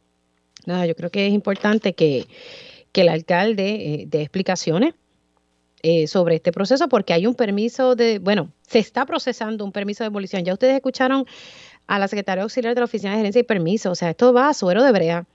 Hay que hacer unos documentos ambientales extensos que toman tiempo. Falta que el Instituto de Cultura puertorriqueña emita sus comentarios para que entonces se prepare lo que se conoce como el REA y el DEA, que es como que la parte final del REA. Nada, es un documento ambiental con unos comentarios finales que eso se le manda al municipio de Aguadilla para que entonces la empresa, escúchate, escucha esto, ves que esto es una burocracia, para que la empresa puede entonces someter eh, a la oficina de gerencia y permisos de Aguadilla el permiso de demolición y que Aguadilla lo evalúe y lo otorgue.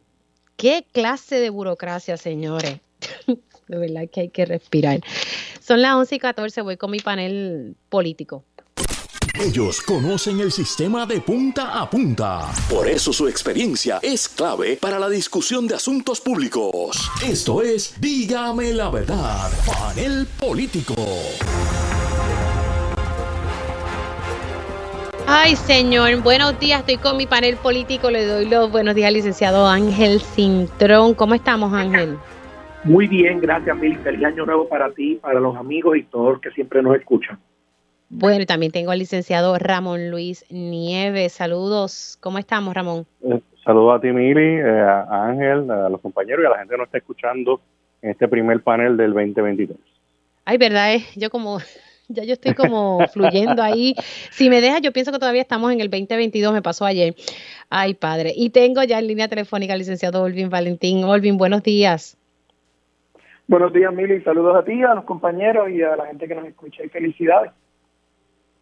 Bueno, yo voy a comenzar, no lo tenía dentro de los temas, pero lo tengo que, lo tengo que dialogar con ustedes. De verdad que he podido hablar con, con dos agencias que juegan un papel importante en, este proceso de, ¿verdad? de las cuevas, las golondrinas, eh, para que la gente que está conectando en estos momentos, pues se dio una construcción ilegal, porque eh, así mismo me lo, me lo explicó la secretaria del Departamento de Recursos Naturales, se construyó un potrero encima de la cueva Las Golondrinas.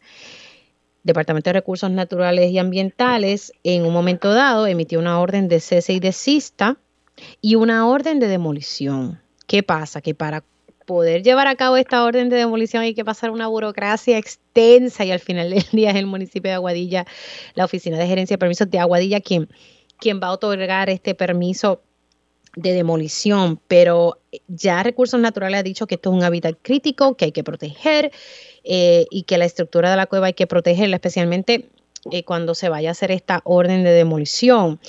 Y, me estaban explicando todo este proceso. Hablé también con la secretaria auxiliar de la Oficina de Gerencia y Permiso y a la verdad que aquí nos vamos a tardar yo creo que un mes o, o cuidados y dos meses. No sé si tal vez con, con, con el hecho de que estemos discutiendo esto públicamente se acelere la cosa pero el Instituto de Cultura no ha emitido sus comentarios todavía eh, y pues no se ha podido completar este documento ambiental que se le da al municipio, pues, se le da, mejor dicho, al proponente, eh, debo corregir al proponente para que el proponente vaya a OCPE de Aguadilla y solicite el permiso de demolición. O sea, esto es a suero de brea.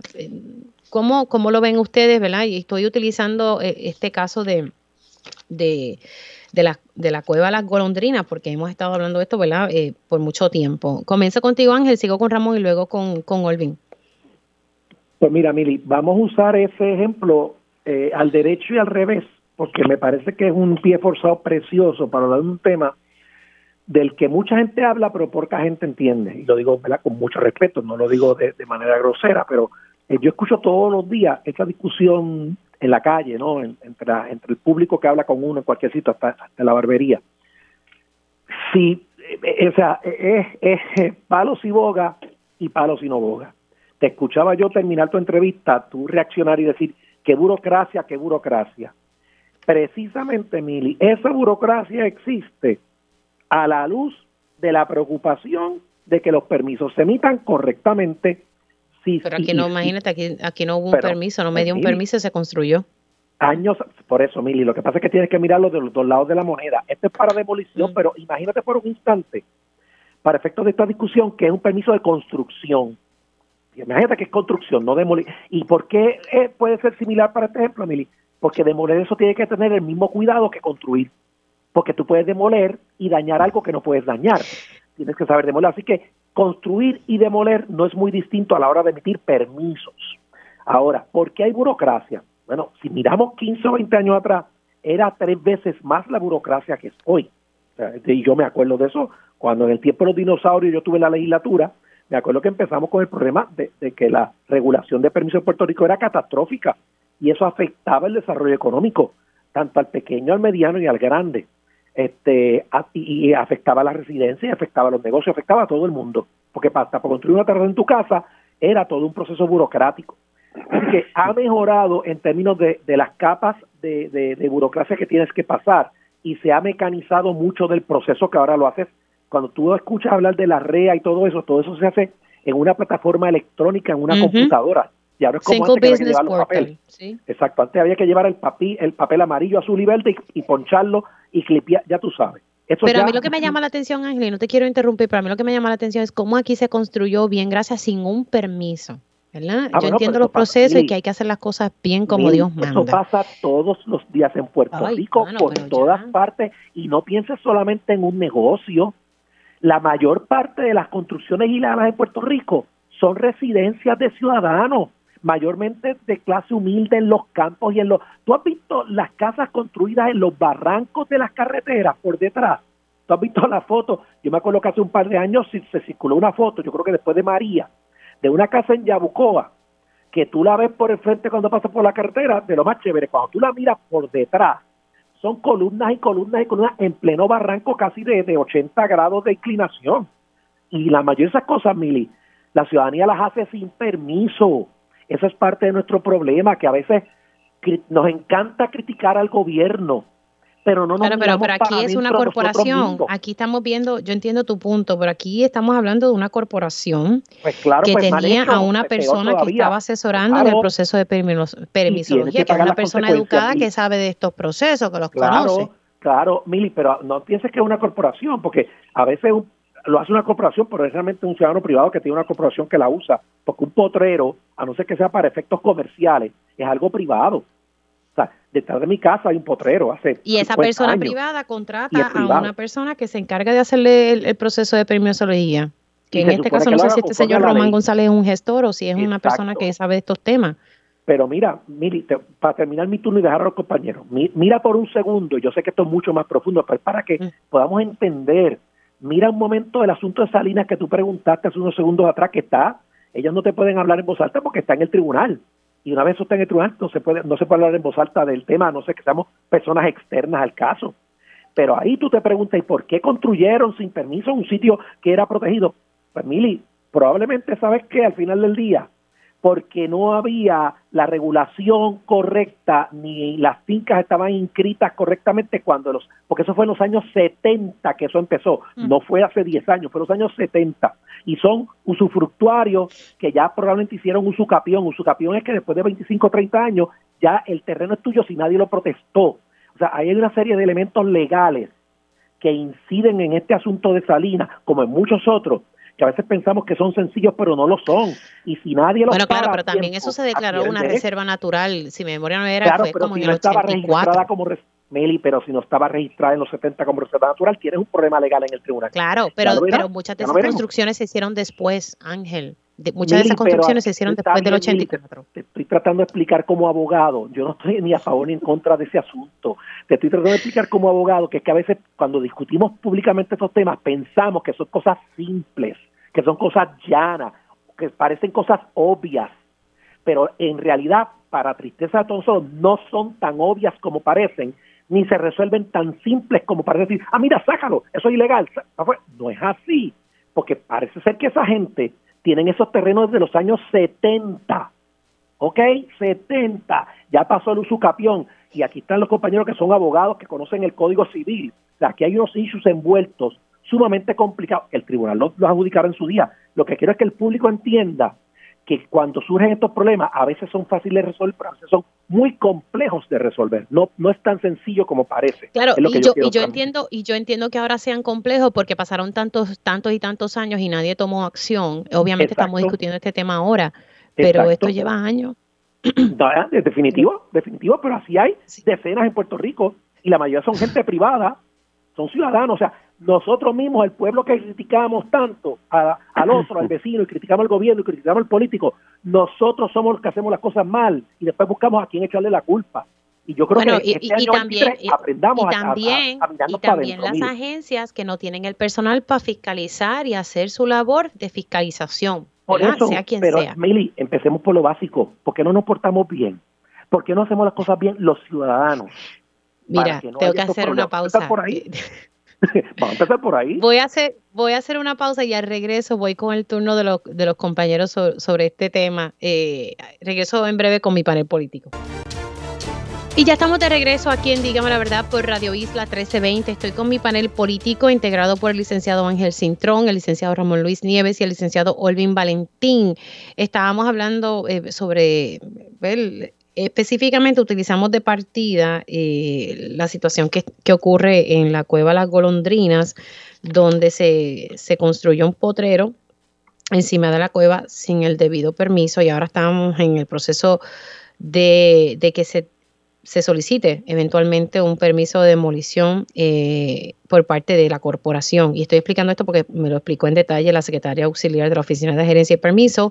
Se está haciendo un documento ambiental con los comentarios de las agencias pertinentes, falta el del Instituto de Cultura puertorriqueña, puertorriqueña y entonces ahí se emite este documento que la corporación somete junto a la solicitud de demolición eh, de este potrero que está encima de la cueva y que ya el Departamento de Recursos Naturales ordenó el cese de cista de esta construcción y ordenó la demolición. Y hablábamos un poco también sobre el caso de, de Salinas, que me decía la secretaria que se está llevando a cabo el proceso civil con un bufete privado, con están en el proceso de descubrimiento de prueba de, y, pues, recopilando los testigos y todo. También me dijo la secretaria que se hicieron referidos al Departamento de Justicia, que es el que va a manejar el proceso criminal, entre ellos las conexiones ilegales de luz y agua que eran evidentes cuando uno visitó, por lo menos en mi paso y, otros colegas que visitaron eh, la zona. Así que nada, estábamos hablando un poco eh, sobre sobre todo esto que, está pasando, el proceso de permisología eh, y nada, y estas construcciones que se dan ilegales y que yo reitero que es más fácil pedir perdón que pedir permiso. Pero bueno, le toca el turno a Ramón Luis Nieves y luego voy con el licenciado Olvin Valentín. Mira, eh, me parece, Emily, que en el caso particular de, Aguadilla, más o menos revisando unas notas eh, publicadas en, este, en el pasado año 2022, eh, alguna en algunos momentos parece que se le había, que las agencias del gobierno habían endosado o otorgado eh, X o Y permisos o autorizaciones dentro del, proceso, dentro del proceso de permisología para eh, esto, estas construcciones allá en Aguadilla, ¿verdad? Y, y esto eh, quizás habla de, o sea, ahora obviamente eh, ahí parece que una se ha reversado la cosa y pues eh, ordenado la demolición de unas estructuras, etcétera. El año pasado, la compañía, de hecho, en una nota que publica Noticel ayer, eh, dice que la que la corporación desarrolladora, pues dice que pues sí, pues ya, eh, estaba en el proceso de pedir el permiso de demolición, ¿verdad? Y eso es lo que también la secretaria estaba hablando con, contigo ahora. Sí, por eso fue que por eso fue que llamé a la secretaria, porque básicamente lo que dice la nota es que ellos están esperando por OCPE, pero la verdad es que OCPE lo que dice es, mira, yo lo que tengo que hacer es, es este documento ambiental y ahí se lo doy a la corporación y la corporación tiene que solicitarlo al municipio de Aguadilla al ser un municipio autónomo, ¿verdad? y, es Aguadilla quien va a emitir ese permiso de demolición al final del día. Mira, pero mire, yo creo que, y quizás tomándolo donde, donde Ángel, una idea que estaba eh, este, comentando Ángel, que, creo son bien pertinentes. Eh, aquí para hacer un balance entre la protección del medio ambiente, que es, de hecho un mandato de la Constitución del Estado Libre Asociado, la protección de los recursos naturales, eh, hay que hacer, haciendo el, balance correspondiente entre eso y el desarrollo económico, el turismo, todo lo que eh, lo que implica estos proyectos, lo que puede implicar estos proyectos en tema de desarrollo económico. Eh, yo creo que no, no debemos dejar de evaluar y evaluar todo el esquema legal en torno a la, permisología en Puerto Rico. De hecho, interesantemente, y me pueden correr, pero yo entiendo que el término permisología es un término bastante puertorriqueño, porque la complejidad de, los procesos para tú tener permiso en Puerto Rico para algo tan sencillo como desde lo más sencillo, desde abrir un negocito chiquito hasta un desarrollo más grande. Eh, hay siempre unas complejidades hay que estar expertos. O sea, los que hemos eh, trabajado esos temas, en mi caso desde el punto de vista legal, eh, de sacar permiso o intentar sacar permiso, eh, realmente sabemos que es un tema bastante complejo. Y en desarrollos como el que se está hablando de Aguadilla, que aparentemente, yo he hecho por declaraciones del alcalde Julio Roldán, que dio el año pasado, este proyecto viene de varias administraciones eh, atrás aparentemente, que se lleva bastante tiempo en el proceso, y en algún momento, pues, eh, distintas agencias dieron endoso o, o aprobaron X o Y. Entonces ahora se vuelve para atrás. Yo creo que tenemos que buscar la manera de seguir luchando como país para a ser más consistente en el, tema de los permisos, eh, ser más, eh, hacer un balance entre la celeridad que conlleva eh, que, el, Estado y los municipios puedan ser ágiles en, el otorgamiento de permisos, a su vez de que se haga el trabajo correspondiente para asegurarse de que no se esté construyendo o no se está autorizando construir en lugares donde no se supone, en zonas marítimo terrestres, en lugares protegidos ¿verdad? Eh, pero tenemos que llegar a ese balance, porque eh, tampoco está bien de que la agencia no haga su trabajo correspondiente y quizás el desarrollador eh, entienda de buena fe de que está obteniendo los permisos correctamente y años después venga una agencia a decir, no, no, te otorgué mal el permiso o, te otorgué un permiso donde no se, supone y se olvida de que aquí estas entidades gastan miles de dólares en estos procesos de desarrollo. Así que tenemos que, que, llegar a un punto donde se haga ese balance necesario eh, para adelantar no solamente la agenda de protección ambiental, sino también la agenda de desarrollo económico. Sí, yo creo que, se puede hacer un, un, desarrollo siempre cumpliendo con, con, las leyes ambientales. Yo creo que se puede siempre lograr ese balance. Voy con, con Olvin. Pues mira, yo, yo creo que este asunto me, me viene a la mente eh, tres, tres temas. Eh, y es primero que la lo que tiene que ver con los recursos naturales, la protección ambiental, eh, yo creo que no se ha eh, seguido o implementado de forma agresiva o, digamos, respetado porque muchas de estas leyes han estado ahí por mucho tiempo, pero han sido ignoradas o no se eh, implementan con tanta fuerza como otras, otro tipo de regulación y legislación. Entonces, muchos de estos proyectos se han desarrollado incluso con la con la propia anuencia del gobierno, permisos que se han emitido, que se han ya este, entregado y que, que han hecho de la vista larga en, en estos asuntos de, de las construcciones y en, en, áreas de valor, eh, ¿verdad?, de recursos naturales y valor ecológico. Además, eh, yo también pienso que estoy de acuerdo contigo, Mili, en que hay muchísima burocracia en todo lo que tiene que ver con permisos y con todos estos procesos. Y a veces uno habla de burocracia y se siente como si se estuviera atacando y no es, no es nadie, a nadie, ningún líder en particular. Estamos hablando del gobierno, nuestro gobierno. Eh, nuestro sistema administrativo y, público es, bien complejo eh, y, hay mucha burocracia. Ahora mismo hay que ir por tantas agencias para, para completar un proceso que, sin embargo, la gente que viola la ley, que viola esos procesos, lo hace súper rápido. Entonces, el gobierno para enmendar o para solucionar esos problemas tiene que pasar por un montón de, escollos y de problemas para poder eh, pues solucionar y atender el, asunto. Eh, y lo otro es que, mira, vemos, seguimos viendo crímenes ambientales, problemas eh, que tienen que ver con nuestros recursos naturales y, por otro lado, y, de, a la misma vez, vemos como el, el gobernador vetó o, ¿verdad? No toma ningún tipo de acción con el proyecto de la legitimación activa ambiental. Yo sé que el tema no, no es en este caso particular, pero recalca la importancia de que los ciudadanos tengan ese derecho de, de exigir eh, reparaciones o de, o de intervenir en asuntos donde se están cometiendo crímenes ambientales. Así que pues ahí vemos una, una, una doble vara en el asunto. Bueno, vamos a ver en qué termina todo esto. Y también hay que ¿verdad? agregar al análisis, pero obviamente no tenemos tiempo para tocar otros temas, eh, el hecho de que también hay un reglamento conjunto, hay un borrador ahora que también se está, se está analizando y que también toca, porque al final del día, OCPE otorga el permiso, o tal vez OCPE municipal, dependiendo del municipio autónomo, ¿verdad? Eh, pero también quien tiene que fiscalizarse, y así es como está ahora, es la Junta de Planificación. Así que, ¿verdad? Hay aquí varios elementos en estos temas. Hago una pausa, regreso con ustedes y, vamos a hablar del, mensaje ayer del, gobernador. Eh, así que nada, regresamos en breve con mi panel político.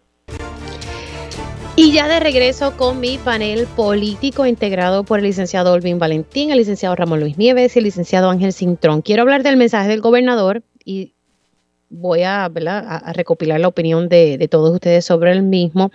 La opinión que yo tengo es que me parece que creo que fue un mensaje grabado y que se dejó grabado antes de, del gobernador viajar a Nueva York. Eh, y lo digo por parte del contenido de, del mensaje, pero nada, quiero conocer la, opinión de ustedes. En este caso comienzo con Ramón, luego con Golvin y cierro con, con Ángel. Tengo ocho minutos en, total. Adelante, eh, Ramón. Pues bien brevemente, eh, me parece que con este mensaje el gobernador, vamos a reconocer el momento político en el que está el gobernador, eh, está en, a un año y, ¿verdad? a casi dos años, a menos de dos años de una de unas elecciones, ¿verdad? Así que el gobernador tiene que tomar unos pasos en los próximos meses para medir las aguas y verificar su viabilidad política. Y yo creo que ya eh, con este mensaje eh, que incluye unos, unos temas de que sí puede reclamar que son que, que, hubo avances, hay otros temas que quizás se, atribuye avances de, de, otros, pero los incorpora.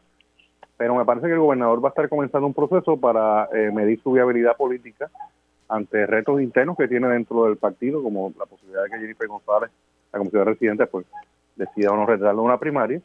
Eh, y pues me parece que este mensaje fue por esa línea. Bien, bien brevemente, quizás uno de los logros más importantes que resalta el gobernador, y, y ahí yo coincido en el tema de la reestructuración de la deuda pública del gobierno central.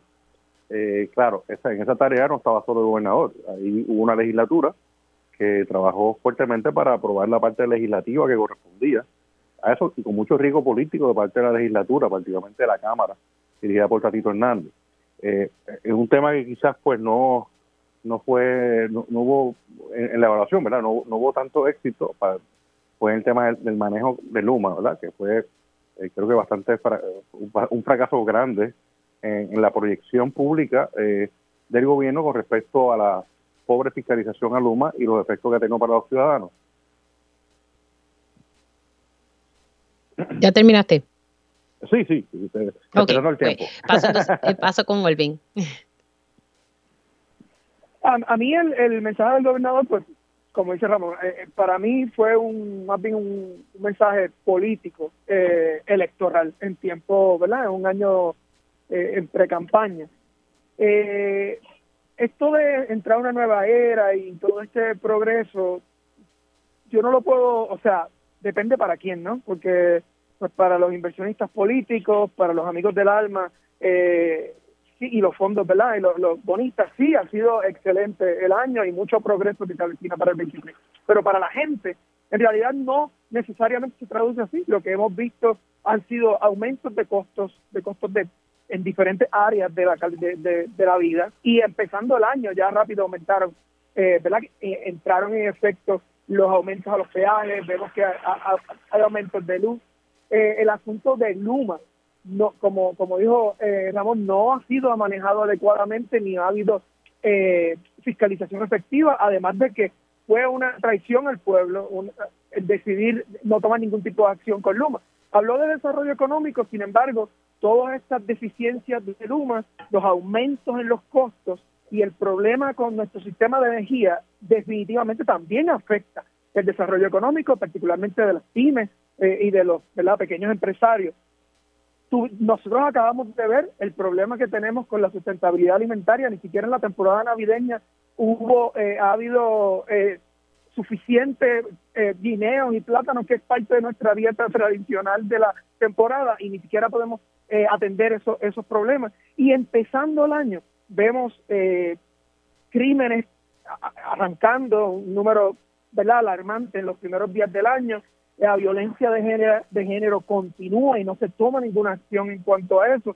Así que eh, si vemos los diferentes puntos, la realidad es que hay un gran reto en este próximo año y yo no puedo coincidir con él en que esto es una nueva era y de, de gran progreso porque todavía hay muchos asuntos de gran importancia que nos afectan día a día a todos los puertorriqueños y puertorriqueñas que no vemos ningún progreso.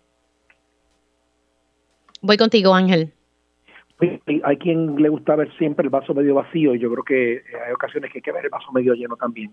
Además de, obviamente, y concurro con Ramón Luis, que es importante, aunque el público no lo percibe en su vida cotidiana, el asunto de solucionar este, la quiebra del gobierno central es un logro extraordinario y concurro con que es una combinación de esfuerzos del gobernador y muchos otros sectores, incluyendo la legislatura, y estoy de acuerdo con eso y eso es positivo para Puerto Rico. Pero creo que también hay muchas otras cosas importantes que el gobernador y su equipo sí pueden hacer, este, ¿verdad? Alarde de, de, de haberlo logrado y trabajado, este, y cosas que sí atañen a la gente, como por ejemplo el que se han logrado reconstruir más de mil viviendas en Puerto Rico, que a veces no nos damos cuenta, pues la prensa no recoge porque son 10 casas aquí, 20 allá, 30 más allá, y muchas de ellas son fuera de la zona metropolitana y no cae dentro de la, análisis de los medios masivos de comunicación, pero ahí, ese, ese trabajo está hecho ahí y además se está asistiendo a más de 4.000 familias para que compren su hogar. Una de las cosas más retantes que hubo después de María y después de Fiona es que cuando vas a buscar fondos de FEMA, si no tienes título de tu casa, tienes una dificultad para poder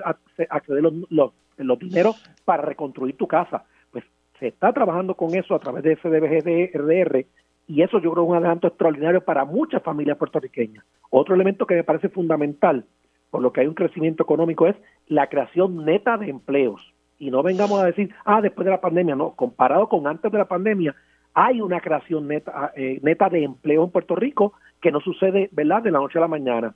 Y hay amigos que se enfocan en la inflación y en esto subió, aquello subió. Hay cosas que el gobierno sí tiene alcance de controlar en la inflación, como son los costos de energía y los costos de peaje, ese tipo de cosas así, ¿verdad? Eh, están eh, de alguna manera ligadas al gobierno. Pero el costo de vida no es algo que el gobierno de Puerto Rico controla directamente, porque la inflación es un efecto de un mercado abierto de Puerto Rico, de todo Estados Unidos y del planeta completo. La inflación responde a la guerra en Ucrania, responde a otros issues que no son que el gobierno de Puerto Rico pase una ley o deje de pasar una ley.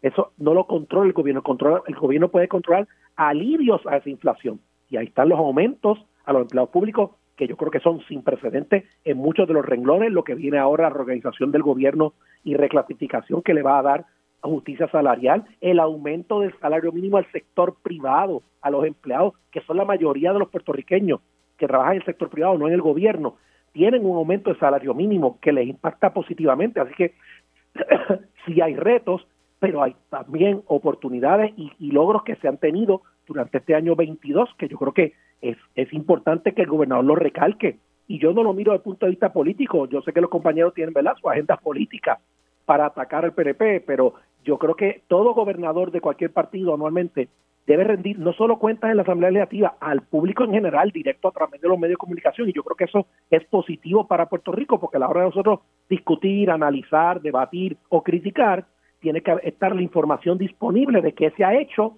o qué no se ha hecho o qué está en proceso de lograrse para ser más justos con el gobierno de turno el que esté. Y en ese sentido yo creo que Pierluisi aprovechó una oportunidad, me parece muy bien hecho, de decirle al pueblo, pues miren, tanto que se critica, aquí está lo que hemos logrado en este año 22, está detallado. Yo creo que eso es positivo para la discusión pública. Bueno, yo no sé si ustedes coinciden, yo creo que el mensaje como que se grabó antes del gobernador irse de, de, viaje. Eh, esa es la impresión que yo, pero, por lo menos yo entendí por ciertas cosas que, dijo. Mili, pero ¿qué relevancia tiene eso? Lo importante es el contenido del mensaje que se grabaron o grabara. En, perdona que te lo diga eh, con mucho respeto. Bueno, decir que, decir que se bajó la criminalidad y comenzamos el año, ¿verdad? Con, con, lo que comenzamos, Ángel. sí, me parece que. Pero Mili, por favor, tú sabes que eso se mira a base de números. Yo sé que hubo muchos crímenes, que la mayoría son de los mismos grupos que están en el, en el bajo mundo, la, inmensa mayoría de esos casos. Algunos son crímenes pasionales o crímenes de, odio, pero la mayoría son crímenes del bajo mundo, pero lo importante es mirar los números, cuántos hubo en el año completo versus los años anteriores. A pesar de que empecemos mal el año nuevo, vamos a ver cómo corre el año y al final del año ver si se ha bajado la cantidad de crímenes. Esa es la forma de analizarlo. Así que que el gobernador lo deje grabado me parece que es totalmente irrelevante. Lo importante es el contenido del trabajo que se hizo durante el año. Bueno, el contenido también podemos hablar de eso, pero voy a aguantar mi opinión y porque el punto es que ustedes puedan expresar la suya. Eh, porque pues sobre el contenido podemos hablar. Yo entiendo que sí pueden haber algunas ejecutorias alcanzadas, claro que sí, porque tampoco nos vamos a ser ingenuos, pero hay muchas cosas también que se pueden plantear. Pero bueno, son otros 20 pesos. Gracias a los tres, felicidades en el nuevo año y conectamos la semana que viene, Dios mediante. Se me cuidan. Un abrazo. Hacemos una pausa y al regreso tiempo igual.